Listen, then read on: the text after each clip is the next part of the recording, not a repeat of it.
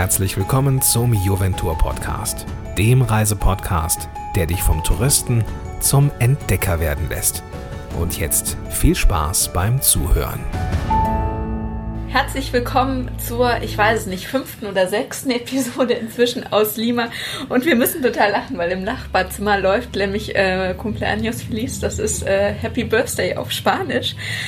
Und ich sitze nämlich bei äh, Katja, meiner Kollegin aus Peru, mitten in Lima. Sie hat eine kleine Tochter und die kleine Tochter guckt Fernsehen und das im Nachbarzimmer. Also wundert euch nicht, ähm, wenn hier irgendwelche Kindergeräusche sind. Katja, vielen Dank, dass du mitmachst. Ja, gerne. Hallo aus Lima. Herzlich willkommen zum Podcast. Ich würde mit dir ja gerne über ein paar Sachen, ähm, ja, speziell für Peru-Reisende sprechen. Vielleicht können wir erstmal ähm, anfangen, dass du dich vorstellst. Wie lange lebst du schon in Peru? Ja, ich lebe seit 2001 in Peru. Ich bin ursprünglich für ein Praktikum hergekommen. Dann hat mir das Land so toll gefallen, dass ich hier weiter gearbeitet habe bei verschiedenen Reiseagenturen. Und seit einigen Jahren haben wir unsere eigene Reiseagentur. Genau, und ihr betreut unsere Kunden. Ganz richtig. Was muss man beachten, wenn man nach Peru fährt? Gibt es da so ein paar, ja, wie sagt man, Expertentipps, die bei der Planung ein Muss sind? Ja, man sollte natürlich schon berücksichtigen, dass man erstmal einen recht langen Flug hat nach Peru, dass es sich also nicht lohnt, unbedingt nur für eine Woche zu kommen. Es sei denn, man kombiniert das mit anderen Ländern in Südamerika, weil sonst empfehlen wir schon mindestens zwei oder besser drei Wochen zu bleiben. Und die klassische Route ist Südperu. Also die meisten kommen und reisen durch den Süden. Genau, auf jeden Fall. Also was bei allen dabei ist, ist irgendwie Cusco, Machu Picchu und der Titicaca-See. Dazu dann eben noch Paracas, Nazca, Arequipa, Colca Canyon. Und wer mehr Zeit hat, fliegt dann noch in den Dschungel oder auch mal nach Nordperu. Es gibt sogar Strände, was vielleicht nicht so bekannt ist. In Nordperu kann man auch ganz gut baden. Und in einigen Monaten des Jahres, und zwar im Juli, August, September, kann man sogar Wale beobachten. Es gibt aber auch, ich glaube, eine Reisezeit, wo man äh, nicht reisen sollte. Vor allem in Cusco um Machu Picchu herum, oder? Also grundsätzlich kann man die Hauptrouten das ganze Jahr bereisen. Man muss nur einfach damit rechnen, dass im Januar, Februar, März bis ungefähr Mitte April mehr Niederschlag fällt. Wer den Inka-Trail machen sollte, der sollte nicht im Februar kommen. Der ist im Februar zu, nicht nur wegen des Regens, sondern einfach auch, weil Wartungsarbeiten gemacht werden, weil aufgeräumt wird und so weiter. Wenn ich jetzt aber eine Reise im ähm, Februar oder März zum Machu Picchu plane, heißt es, dass es immer regnet oder kriege ich trotzdem noch ein gutes Foto hin? Man kriegt trotzdem ein gutes Foto. Und erstmal ist es ja so, dass Machu Picchu äh, schon am Übergang zum Regenwald liegt. Also das kann auch sein, dass wenn eigentlich Trockenzeit ist, dass es da mal regnet, dass es neblig ist. Aber das macht die Stimmung ja eigentlich aus. Also nach Machu Picchu kann man das ganze Jahr. Wer jetzt aber sagt, nee, also ich möchte da doch lieber auf Nummer sicher gehen, ich komme lieber, wenn es nicht so viel regnet, der sollte dann irgendwann zwischen Ende April und Ende Oktober, Anfang November kommen. Mm, du sagst jetzt, äh, Machu Picchu liegt am Rande des Regenwaldes, aber es ist ja noch in den Anden oder auf einer gewissen Höhe, oder? Wie hoch liegt Machu Picchu? Machu Picchu selbst liegt etwas niedriger als Cusco. Cusco liegt auf 3400 Meter, also richtig in einer trockenen Bergregion. Machu Picchu liegt auf 2400 Meter im sogenannten Hohen Regenwald oder auch Wolkenwald genannt, was einfach der Übergang ist. Man sieht dann, dass viel mehr Vegetation ist, dass es sehr viel feuchter ist als in Cusco. Das merkt man richtig, wenn man dann die Bahnfahrt macht, wo man praktisch niedriger fährt. Also viele denken ja, dass Machu Picchu höher liegt als Cusco. Dem ist aber nicht so. Man fährt eigentlich nach unten. Ja, wenn du jetzt sagst 3400 Meter, wie hoch liegt Cusco? Ja, Cusco liegt 3400 ah, okay. Meter hoch und der Titicaca-See so zum Vergleich ist dann fast 4000 Meter. Ja, das heißt, äh, 3400 merkt der Körper schon ordentlich. Also da wird, äh, da kann man höhenkrank werden. Also die richtige Höhenkrankheit, ähm, weiß ich nicht, ähm, wie sie Bergsteiger kriegen, die kriegt man eigentlich erst in Höhen ab 5000 Meter. Jeder Körper merkt aber natürlich die Höhe. Also es wäre falsch zu sagen, dass man gar nicht mitkriegt, dass man auf der Höhe ist. Also so ein bisschen Kopfschmerzen, Abgeschlagenheit, die hat wahrscheinlich jeder. Bei manchen ist es etwas stärker ausgeprägt. Wir versuchen deshalb immer, dass die Leute sich gut an die Höhe anpassen. Das heißt, dass man nicht sofort von Lima nach Cusco fliegt, also nicht von Meereshöhe auf 3400 mhm. Meter, wenn es sich vermeiden lässt, sondern dass man die Strecke dann zum Beispiel eher mit dem Bus fährt, wo die äh, Anpassung besser ist, oder dass man eben vorher auf einer Höhe ist, die dazwischen liegt, also zum Beispiel Arequipa mit 2500 Meter. Mhm, also so ein bisschen über den Süden sich so ein bisschen heranarbeiten. Genau, also wie gesagt, es ist auch möglich, dass man direkt nach Cusco fliegt von Lima, aber dann sollte man wirklich darauf achten, dass man am ersten Tag nicht gleich ein volles Programm einplant, sondern einfach sich ein bisschen ausruht. Also auf jeden Fall auch Puffertage, wo man sich einfach ein bisschen treiben lässt in äh, Cusco, Kaffee trinkt, Leute beobachten, nicht direkt volles Programm, sich alles zuballern, sehe ich das richtig? Also so war es bei uns damals, als wir da waren. Genau, also eigentlich äh, sollte man, desto länger die Rundreise ist, desto mehr Puffertage sollte man eigentlich einplanen. Ne? Also das kann Cusco sein, da auf jeden Fall. Da ist ein Tag schnell auf eigene Faust ähm, mit Sachen verplant. Aber auch im Kolka Canyon kann man einfach einen freien Tag einplanen, wo man denn, wer möchte, ein bisschen wandern gehen kann oder einfach sich auf der Terrasse vom Hotel ausruht. Oder auch in Arequipa, ist auch eine sehr schöne Stadt, wo ein freier Tag auch toll ist. Aber nehmen wir mal an, ähm, man kommt jetzt nach Cusco, man reist irgendwie, die meisten reisen ja so über Arequipa, Colca Canyon und ähm, ich komme dann da hoch und merke einfach, boah scheiße, mir geht's echt mies. Also ich krieg Kopfschmerzen, mir wird schwindlig. Ähm, also die typische Höhenkrankheit schlägt so zu. Was kann man dagegen tun? Also grundsätzlich sollte man schon mal sich selbst ähm, anpassen. Ne? Also man muss darauf eingestellt sein, dass man ein paar Symptome hat. Man sollte das nicht überraschen, man soll nicht in Panik verfallen. Wichtig ist, wenn man in die Höhe geht, dass man viel Flüssigkeit zu sich nimmt, also viel Wasser oder Säfte und so weiter. Man sagt eigentlich, für jede 1000 Höhenmeter soll man ein Liter mehr am Tag trinken. Das ist natürlich kompliziert, wenn man auf Meereshöhe zwei Liter trinken soll, dann auf 3000 Meter fünf Liter am Tag zu trinken. Aber so viel wie man kann, sollte man trinken. Man sollte sich ausruhen. Man kann auch mal einen Coca-Tee trinken, der in Cusco überall angeboten wird. Wenn man dann immer noch merkt, dass es vielleicht trotz Kopfschmerztabletten immer noch schlecht geht, gibt es Sauerstoff in jedem Hotel. Mhm. Also man kann dann an der Rezeption danach fragen und ähm, die Leute wissen damit umzugehen, geben dann ein bisschen Sauerstoff, was einem ja, wo man sich eigentlich dann besser fühlt. Wenn das alles noch nicht hilft, also dann empfehlen wir einen Arzt zu konsultieren, der dann sagen kann, ähm, ob man gegebenenfalls ähm, auf eine niedrigere Höhe absteigen muss oder ob es einfach weitergeht. Es gibt ja auch so Sauerstofftabletten heißen die, oder? Empfiehlst du die, dass man sich die in Cusco kauft? Also es sind nicht direkt Sauerstofftabletten. Was einige Ärzte empfehlen, zum Beispiel in der Schweiz, ist Diamox. Ähm, das ist ähm, ein Mittel, was ursprünglich für äh, Augenkranke, also für Glaukomkranke mit grünen Star gedacht war, was den Druck im Kopf und in den Augen senkt und gleichzeitig angeblich der Höhenkrankheit vorbeugen soll. Ähm, da muss jeder einen Arzt konsultieren. Also das pauschal zu empfehlen, es ist ein ziemlich starkes Mittel, ähm, würde ich nicht unbedingt. Ähm, da würde ich erst mal gucken, bevor man sowas vorbeugend einnimmt, wie es einem eigentlich geht auf der Höhe. Was sind denn die ähm, Sehenswürdigkeiten, die man gesehen haben muss, wenn man nach Peru kommt? Also ich denke mal, für die meisten Leute an erster Stelle steht definitiv Machu Picchu, dass das auf in irgendeiner Art und Weise dabei ist. Gehört ja auch mit zu den sieben äh, Weltwundern, die gewählt wurden vor einigen Jahren. Ähm, da kann man denn schauen, ob man das auf dem Inka-Trail macht oder ob man mit der Bahn anreist. Aber das, sage ich mal, ist für 99 Prozent der Touristen in irgendeiner Form dabei. Dann sollte man auf jeden Fall auch ähm, aus meiner Sicht den Titicacasee besuchen. Man sollte den Colca Canyon und Arequipa anschauen. Wer dann noch mehr Zeit hat, ähm, auch in Nordperu gibt es ganz tolle Sachen, die noch gar nicht so bekannt sind. Zum Beispiel der dritthöchste Wasserfall der Welt in Gokta liegt in Nordperu. Dann äh, die Stadt der Wolkenmenschen, Cuelap in Chachapoyas.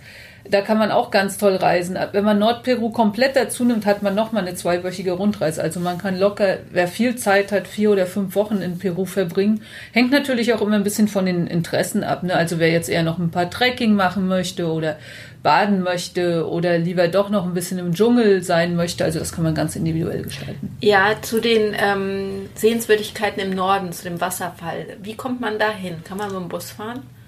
Ähm, man kann mit dem Bus fahren, dann sollte man aber ein bisschen natürlich Zeit mitbringen, weil, weil ich nicht empfehlen würde, komplett durchzufahren. Also der Wasserfall liegt in der Nähe von Tarapoto, von Lima nach Tarapoto jetzt mal als Beispiel, sind 26 Stunden Busfahrt, okay. was natürlich lang ist.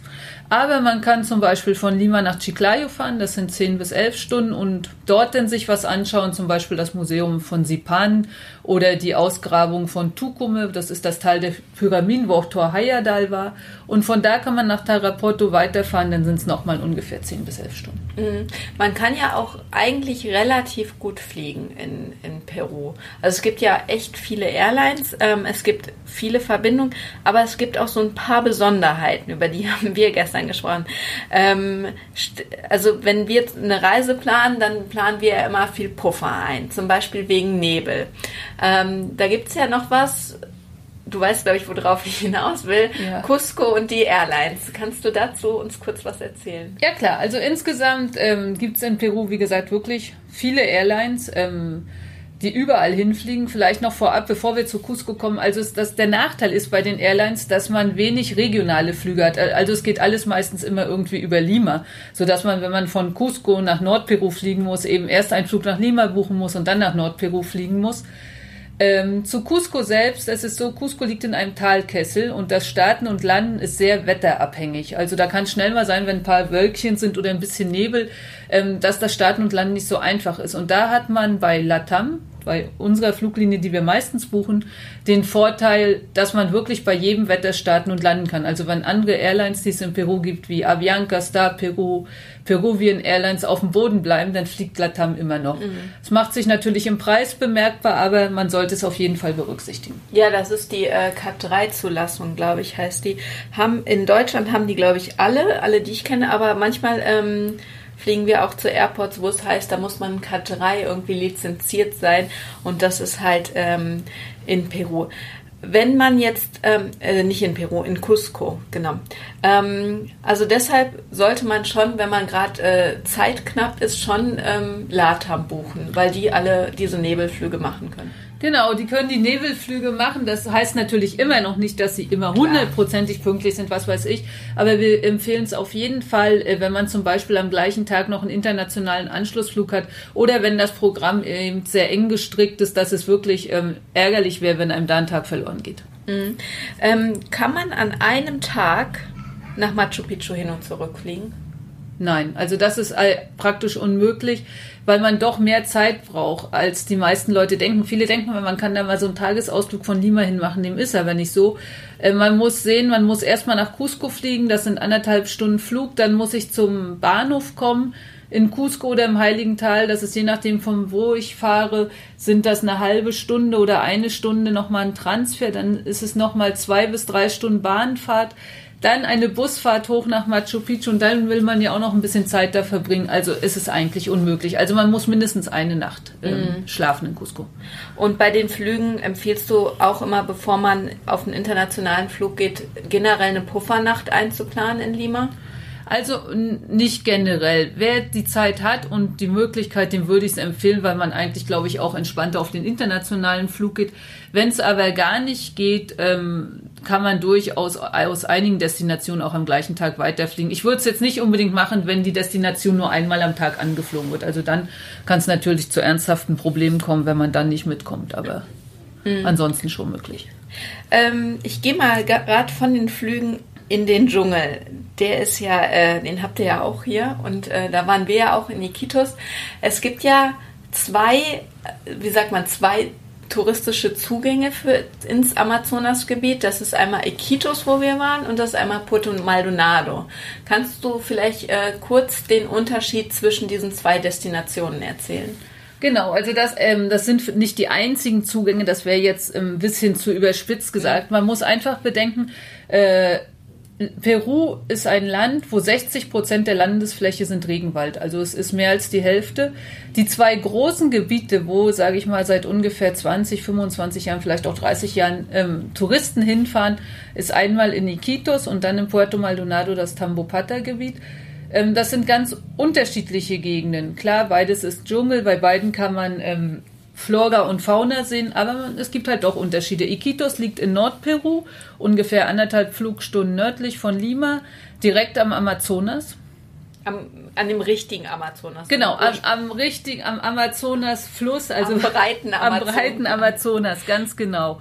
Was ja für viele schon irgendwie mystisch ist, ähm, da mal zu sein. Da war irgendwann auch mal Mick Jagger, da war Klaus Kinski im Restaurant. Also es ist für viele schon irgendwie so ein ganz besonderer Ort, weil man auch einfach nur mit dem Flugzeug hinkommt. Ne? Ja. Ne? Es gibt keine andere Möglichkeit. Puerto Maldonado hat sich etwas später entwickelt, ist aber ein geschütztes Gebiet. Ähm, da hat man das viel, sage ich mal, den Tourismus viel gesünder, vielleicht, um es mal so überspitzt zu sagen, aufgebaut. Ähm, das ist von Cusco, kann man Puerto Maldonado mit dem Bus oder dem Flugzeug erreichen. Ist also von der Erreichbarkeit einfacher und aber man ist eben nicht am Amazonas, sondern man ist am Madre de Dios Fluss, mhm. der wesentlich kleiner ist. Und ähm, ja, das muss man dann einfach bedenken, wenn man dahin fliegt. Ähm, beide Destinationen sind sehr schön. Puerto Maldonado, wie gesagt, etwas kleiner. Vielleicht würde ich sogar sagen, kann man vielleicht mehr Tiere sehen. In Iquitos muss man wirklich dann in eine sehr weit entfernte Lodge von Iquitos mhm. fahren, weil alles doch städtischer ist. Ne? Iquitos ist, die Stadt selbst ist wesentlich größer als Puerto Maldonado. Aber in Iquitos gibt es definitiv die rosa Flussdelfine, die wir gesehen Stimmt, haben. Stimmt, die, die gibt es nicht in Puerto Maldonado. Puerto Maldonado nicht geben. Aber bei beiden Dschungelprogrammen oder Amazonas-Randgebieten-Programmen oder wie man die nennen, nennen mag, ähm, schläft man immer auf Lodge. Auf Lodge, was ist die Mehrzahl von einer Lodge? Viele Lodges. Lodges, wie auch auf, immer. Ja, auf, äh, auf einer Lodge. Das heißt, äh, man wird immer am Flughafen oder am Busterminal abgeholt dann meistens zum Bootsanleger gebracht. Genau. Der Transfer dauert, je nachdem, wo man ist, zwischen. Es ist in beiden Orten eigentlich so 20 bis 30 Minuten. Manchmal, ähm, wenn die Leute mit viel Gepäck anreisen, wird auch noch ein Zwischenstopp im Büro von der jeweiligen Lodge gemacht, dass die Leute eben Gepäck, was man jetzt im Dschungel nicht unbedingt braucht, unterstellen kann. Die Boote haben ja auch eine begrenzte Kapazität. Ähm, es ist nicht fix vorgeschrieben, aber wir empfehlen eben nicht, dass man seinen kompletten Koffer unbedingt mitnimmt mit Wintersachen und Wanderstiefeln, sondern einfach das, was man im Dschungel braucht. Und den Rest kann man dann im Büro verwahren. Und dann kommt man zum Bootsanleger und je nachdem, welche Lodge man gebucht hat, ähm, fährt man dann mit dem Boot dahin. Das ist ganz unterschiedlich. Im Durchschnitt sind es so anderthalb Stunden. Es gibt aber auch Lodgen, die wesentlich weiter weg liegen, ähm, teilweise vier, fünf Stunden Bootsfahrt. Mhm. Und dann ist immer Vollpension dabei, weil man ist ja wirklich äh, am Ende der Welt. Man kann dort ja nicht essen gehen. Es gibt ja keine Restaurants. Also man ist dann an seiner Lodge, hat Vollpension dabei und Ausflüge. Genau, also es sind immer Ausflüge dabei und es ist auch nicht so, dass man irgendwie komisch angeguckt wird, wenn man einen Ausflug mal nicht mitmachen möchte. Also das werde ich auch ganz oft gefragt, ob man da den Zwang hat, alles mitzumachen. Nein, man kann das ganz frei entscheiden. Mhm. Man sollte auch bedenken, dass die Ausflüge, wir haben natürlich Programme, wo drin steht, was gemacht wird, aber dass sich das auch mal ändern kann. Wenn es nur gerade regnet, ist es natürlich ungünstig, eine Dschungelwanderung zu machen. Ähm, da sollte man flexibel sein. Ansonsten ist eine Lodge eine Mischung aus Ausflügen und Erholung. Wie gesagt, Vollpension ist dabei. Generell auch die alkoholfreien Getränke. Das sind Erfrischungsgetränke, Wasser. Alles andere wie was die moderne Welt so mit sich bringt, Bier, Coca-Cola, Fanta, das müsste man denn vor Ort bezahlen. Und was man auch sagen muss, bei der, auf den Lodges, auf, ich bin immer noch bei der Mehrzahl, auf einer Amazonas-Lodge ähm, gibt es kein WLAN und Elektrizität eingeschränkt. Das heißt, äh, irgendwie immer nur eine Stunde zum Frühstück, Stunde zum Mittagessen. Aber man muss sich da definitiv darauf einstellen, dass man halt mal äh, nicht verbunden ist mit dem Rest der Welt. Oder gibt, Lodge, gibt es Lodges, die ähm, WLAN haben, weißt du das? Ähm, WLAN nicht. Ich weiß, dass es in Puerto Maldonado einige gibt, die dann irgendwie eine Möglichkeit suchen, dann mal für eine kurze Zeit, dass man eine Internetverbindung zustande kriegt. Aber generell sollte man davon ausgehen, dass diese Tage einfach zum Abschalten und der mhm. Erholung dienen. Also es kann natürlich auch sein, wenn die Lodge jetzt nicht ganz so weit von der Stadt weg ist oder das Wetter besonders gut ist, dass mal Handyempfang ist. Aber man sollte davon ausgehen, dass es eigentlich nicht so ist. Ja. Und was man auch noch sagen muss, jede Lodge hat Gummistiefel, jede Lodge hat Regenjacken. Äh, das heißt, man muss nichts mitschleppen. Nee. Ähm, man muss nichts mitschleppen. Die Gummistiefel kriegt man überall normalerweise, die Regenjacken, in vielen Lodgen jetzt auch ähm, Taschenlampen. Das ist allerdings nicht überall so, aber die haben ja die meisten am Handy. Wenn man schon nicht telefoniert, kann man wenigstens die Taschenlampe benutzen. Und ähm, ja, das braucht man nicht mitbringen. Wie sieht es denn generell mit der Packliste für Peru aus? Wir haben ja gerade gesprochen, es gibt alles. Es gibt die Anden, es gibt Amazonas, es gibt Küste, es gibt Badeurlaub. Ähm, was packe ich ein? Ja, alles. Ne? Alles. Also man sollte wirklich von allem was dabei haben. Natürlich nicht zu viel. Man kann unterwegs auch mal waschen lassen. Also in den größeren Städten in Peru ist Waschen ganz unproblematisch. Aber ansonsten würde ich empfehlen, am besten so Art Trekkinghosen, wo man auch mal die Beine abmachen kann, also in Anführungsstrichen, dass ja. man dann auch gleich eine kurze Hose hat. ähm, T-Shirts, eine, eine Jacke, vielleicht eine Regenjacke. Man muss eben bedenken, dass es eigentlich tagsüber überall recht warm ist, auch in der Höhe. In Cusco sind locker 18, 20 Grad, aber sobald die Sonne weg ist, wird's frisch. Also für abends sollte man im Hochland auf jeden Fall was Warmes dabei haben. Und Sonnencreme auch auf jeden Fall, ne? Auf jeden Fall Sonnencreme. Ich empfehle auch wirklich Lichtschutzfaktor 50. Mückenschutz würde ich sagen, würde ich mir, wenn man wirklich in den Dschungel fährt, am besten hier in Peru kaufen. Ich bin mal vor Jahren mit einem deutschen Mückenschutz in den Dschungel geflogen und kam raus vollkommen zerstochen. Also das passiert einem mit dem Mückenschutz von hier nicht, weil der einfach auf die Tropen ausgerichtet ist. Ne? Mhm, Klar, logisch. Und dann sollte man dabei haben, würde ich sagen, Sonnenbrille, eine Kopfbedeckung, weil eben die Sonneneinstrahlung sehr intensiv ist. Ja, was sonst noch? Naja, das Übliche. Das Übliche. Eine kleine Reisemedizin, ne? Also so einen kleinen, wie sagt man, Medizinkoffer. Durchfall wahrscheinlich immer. Imodium finde ich ganz gut, dass man das immer dabei hat. Ja, so eine kleine Reiseapotheke, obwohl man Reiseapotheke. sagen, Das Wort habe ich gesucht. obwohl man sagen muss, in Peru kann man vieles auch frei verkäuflich bekommen.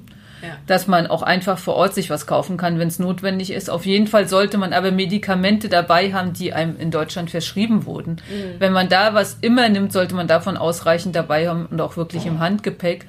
Ähm, ja, was sollte man sonst noch dabei haben? Natürlich Kamera. Ja. Einen Adapter braucht man nicht, ne, bei euch. Ähm, in einigen Orten werden nur die amerikanischen Flachstecker benutzt, äh, beziehungsweise die Steckdosen sind darauf ausgerichtet. Sollte man vielleicht dabei haben, kriegt man sonst aber auch zu kaufen. Alles klar. Super. Dann haben wir so über alles Allgemeine gesprochen. In der nächsten Folge geht es um Machu Picchu. Vielen Dank, Katja.